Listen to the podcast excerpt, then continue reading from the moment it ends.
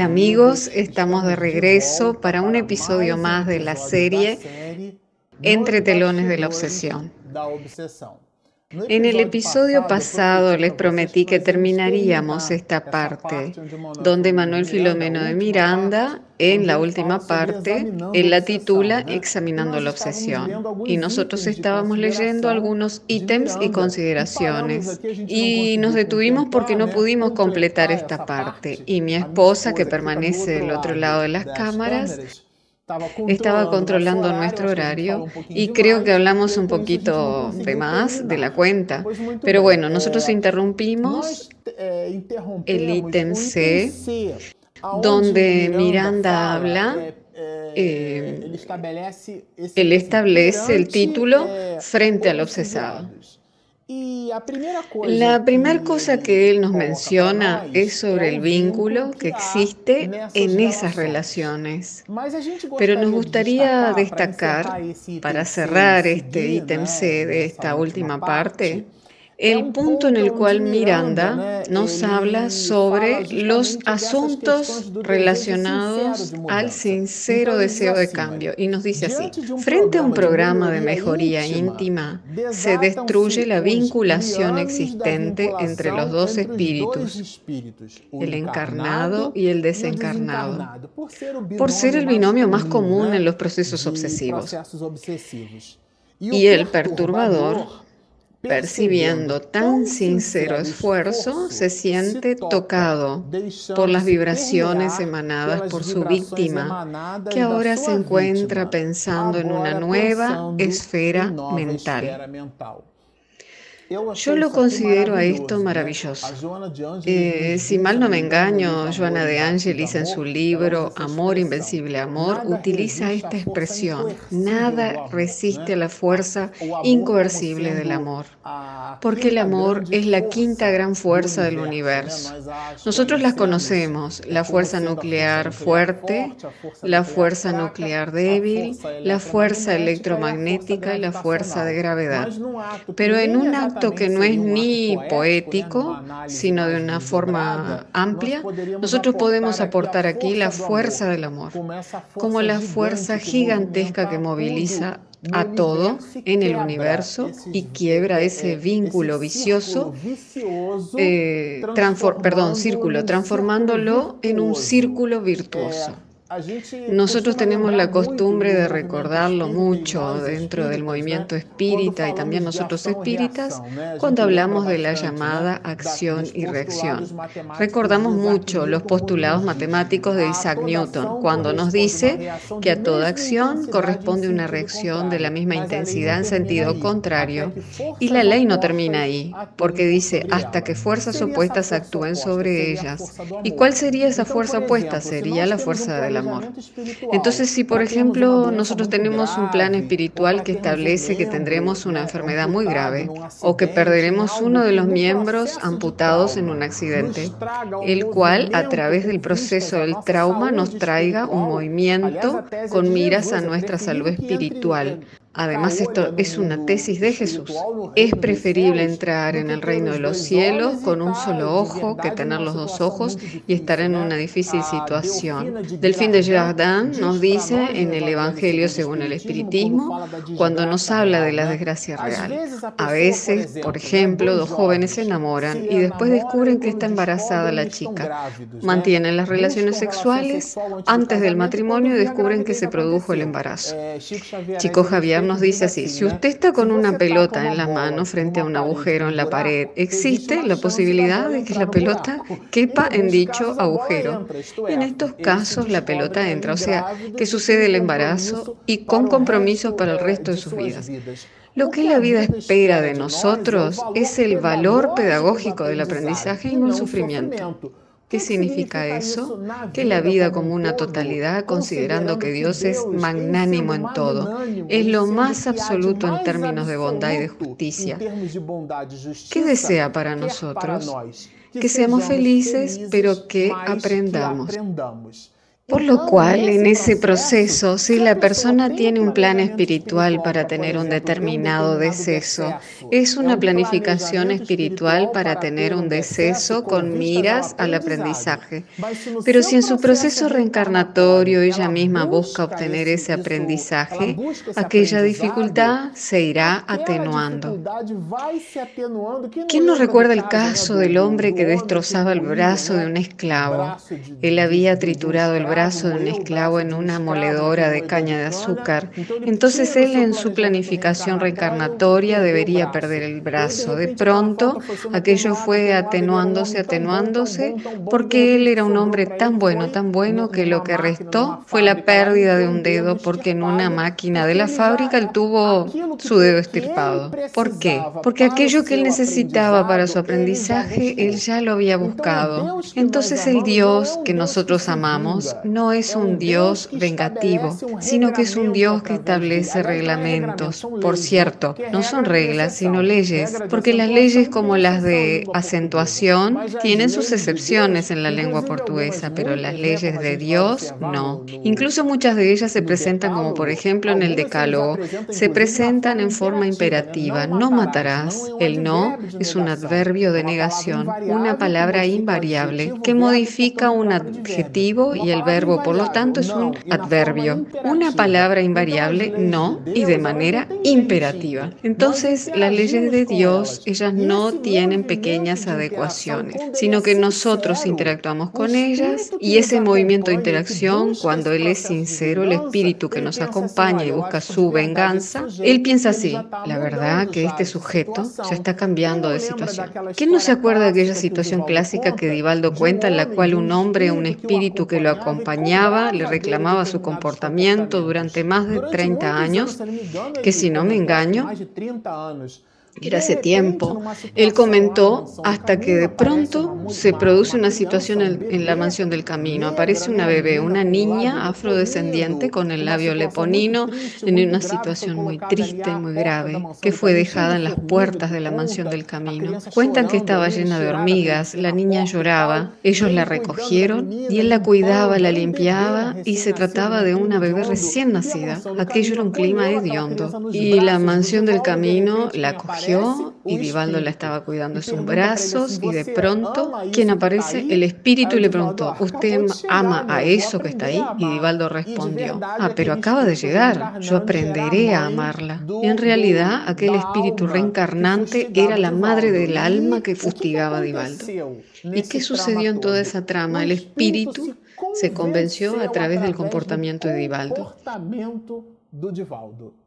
Entonces, este alejamiento del proceso obsesivo, cuando Miranda nos habla de la terapia espírita, es la terapia de la actitud. Es el amor terapia, es un movimiento. Cuando la persona dice quiero, ella construye dentro de sí misma un potencial enorme. Es obvio que ese movimiento de cambio tiene muchas etapas. En muchos de esos casos, en esa fase, la persona cae en un proceso depresivo y ella necesita buscar un apoyo médico, mejor dicho, debe buscar el apoyo médico, debe buscar un proceso psicoterapéutico, debe buscar apoyo en su psicoterapeuta, en el psicólogo y debe buscar apoyo en la casa espírita. A propósito, la casa espírita, cuando percibe casos clínicos, de cierto tipo y profundidad, deberá encaminarlos. Debe tener la madurez de encaminarlos hacia un profesional de la salud que tomará los debidos cuidados desde otra perspectiva. No es para que dichos trabajos sean realizados por el presidente de la Casa Espírita. En la mayoría de las veces él no posee conocimientos excepto si posee la profesión y asimismo la posea, éste deberá realizarla, su actividad profesional, fuera del centro espírita, sin llevar hacia adentro de la casa espírita su compromiso clínico, el cual pertenece a esa ciencia. La, la psicoterapia espírita no tiene nada que ver en absoluto con el procedimiento clínico. Es muy importante que nosotros tengamos esto en mente, pero considerando que las enfermedades del alma aportan al cuerpo ciertas sintomatologías, que necesitan tratamientos físicos, entonces muchas veces la persona necesita tomar medicamentos antidepresivos, controlado con el auxilio del médico, y en ese movimiento ella establecerá etapas dentro del proceso de mejora. Y en esas etapas ella percibe que desea cambiar, que ya no quiere permanecer en aquel plano mental, ella quiere salir de aquella situación y eso es un deseo sincero de cambio. Cuando ese deseo es sincero, ella crea dentro de sí un dínamo, un voltímetro, un ósmetro mental y esto construye un patrón de actitudes completamente diferentes. Ese patrón de actitudes se amplifica de cierta manera, en la cual el espíritu que está dentro de un proceso obsesivo, él mismo se convence y dice, bueno, mira, realmente este sujeto quiere cambiar de vida. Nosotros observaremos aquí en el drama de la familia Suárez un caso de alcoholismo, de ludopatía muy grave, de una obsesión muy tenaz, con tonalidades profundas crianças que solo las entenderemos a esas tonalidades o derivaciones si utilizamos este tiempo estudiando estas observaciones que Miranda hace que Miranda hace al comienzo de esta obra. Entonces, aquí cuando él nos habla frente a los obsesados es justamente la buena palabra, eh, los grupos de oraciones, la caridad fraternal, la caridad incluso hacia la propia persona, comprendiendo sus limitaciones, comprendiendo que ella necesita ayuda, que muchas veces para que ella pueda salir del agujero mental en el cual se encuentra, ella necesita de apoyo. Eh, ella necesita que se le extienda una mano y que se la saque de aquella circunspección mental ubicándola en otro nivel mental. Cuando ella busca esa fuerza interna, todos los espíritus que allí están a su alrededor, que están gravitando en torno de aquella alma, eh, cuando ella se modifica, ella cambia no solo a sí misma, y, sino también el escenario de otras almas que están a su alrededor. Pero Miranda va más lejos aquí. Él nos habla justamente de esa puerta de luz, nos habla de la mediunidad. Él incluso establece una metáfora bellísima que yo les recomiendo sumamente la lectura. Él crea un escenario aquí. Imagínese un laberinto en sombras inconmensurable, horrible, donde hay emanaciones insalubres provenientes de células en disyunción.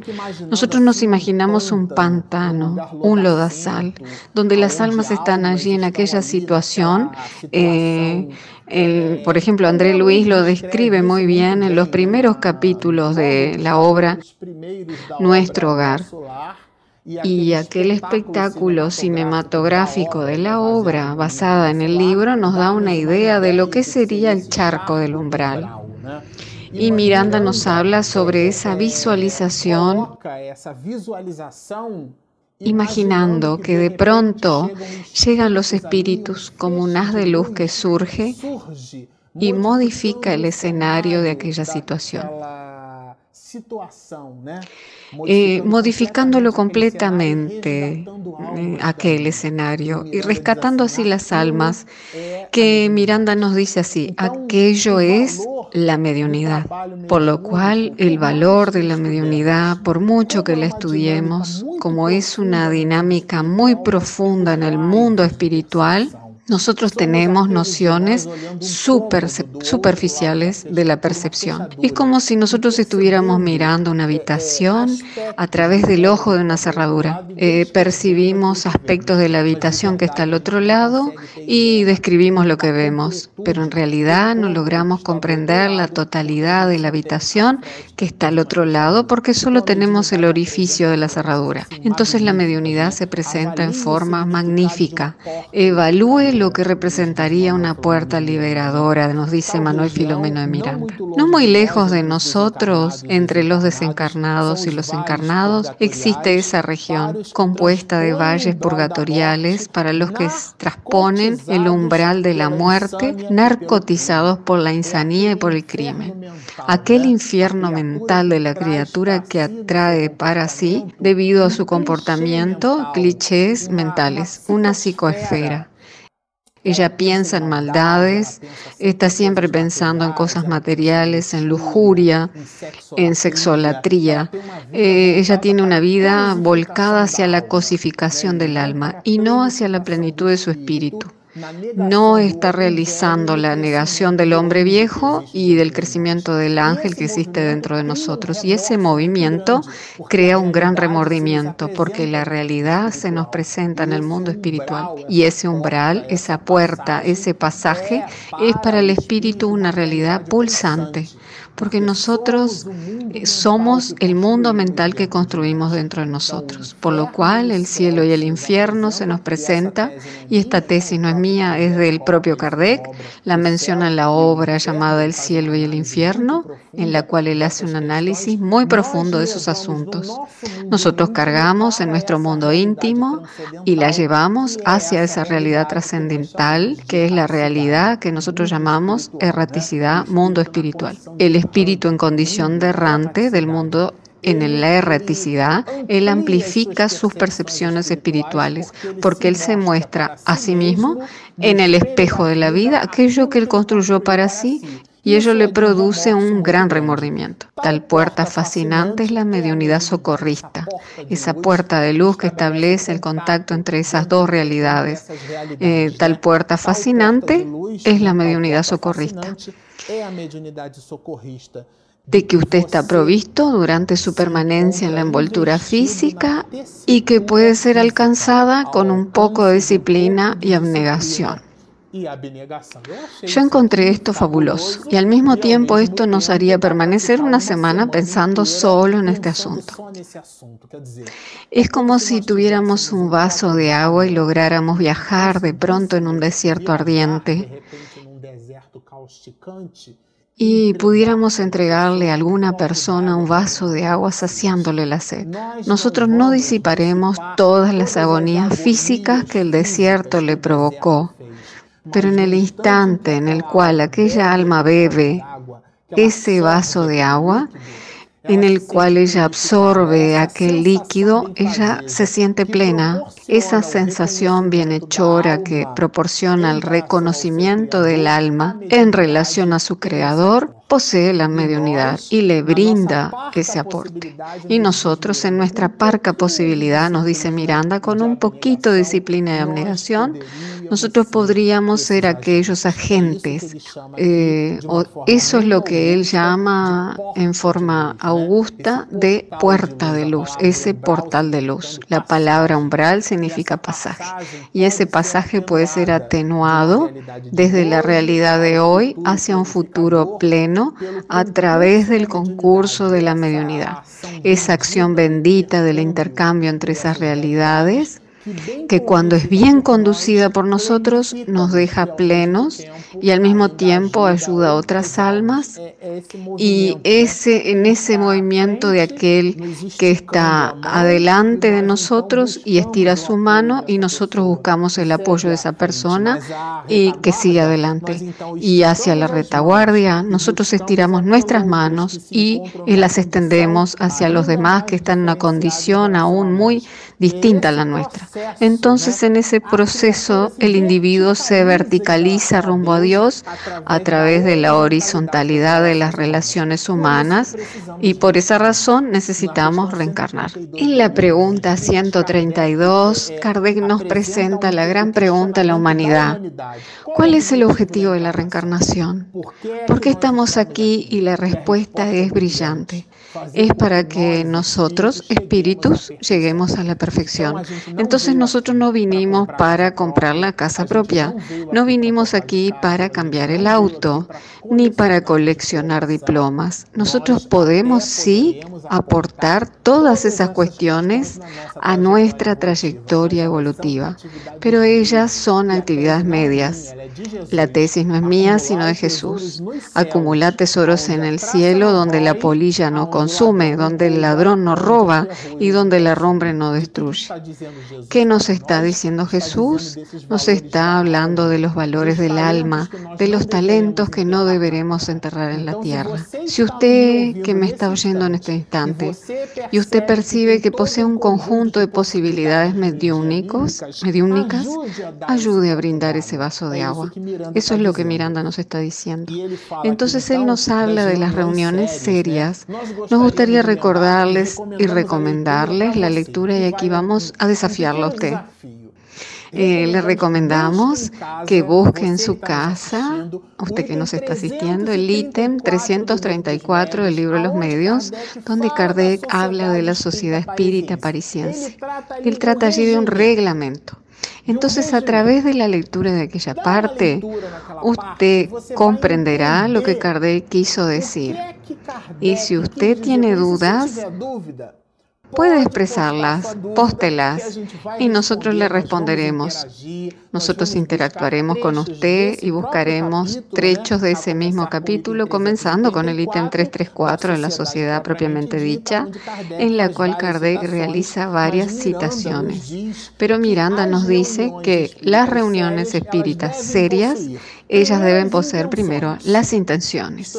No deben ser reuniones frívolas para conversar con los espíritus, para obtener por parte de ellos respuestas frívolas, de ninguna manera. Porque la frivolidad nos aproxima a los espíritus burlones y fanfarrones y nos alejan de la seriedad de los espíritus elevados. Después hay necesidad de aportar los miembros con miras a esa misma seriedad. Y eso siempre fue una preocupación de Kardec. Y él hasta nos da una sugerencia de que tengamos grupos pequeños en lugar de tener grupos grandes, con 50, 100, 200 personas, que tengamos grupos de 10, 15 o 20 personas con la cual nos permiten fácilmente conocernos entre sí.